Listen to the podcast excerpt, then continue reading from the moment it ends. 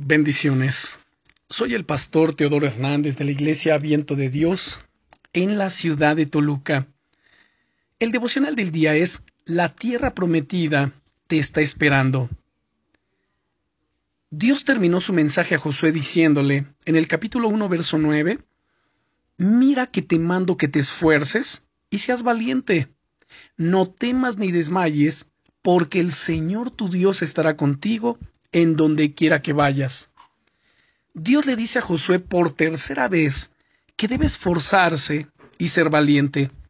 Y esta vez además se lo expresa en forma de mandamiento. Imagínate lo importante que debe ser para el Señor lo que, para que Él lo haya repetido tantas veces.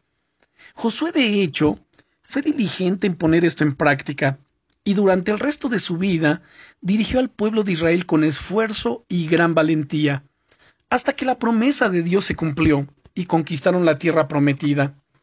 Día tras día, esas palabras del Señor le animaron a seguir adelante y a nunca dejar de avanzar, ni siquiera en los momentos difíciles.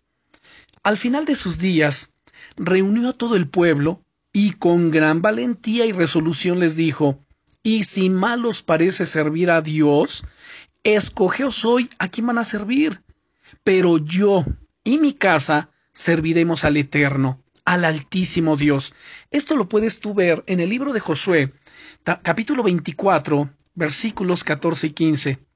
Además, ¿sabes? Él mantuvo esa actitud de servicio y de valentía hasta el final. Sí, el esfuerzo y la valentía no son opcionales cuando queremos alcanzar sus promesas para nuestra vida, como hemos visto a lo largo de estos días. Te aconsejo además a que perseveres en servir a Dios con valentía. Las dificultades del camino y las adversidades a veces nos desaniman, pero no dejes que te detengan. De hecho, la batalla suele ser siempre más intensa cuando estás cerca de alcanzar la victoria. Así que no dejes que eso te asuste. Vas a ver las promesas de Dios manifestadas en tu vida, así que sigue esforzándote sigue caminando en fe y sigue dando lo mejor de ti con valentía. Recuerda, la tierra prometida te está esperando. Bendiciones.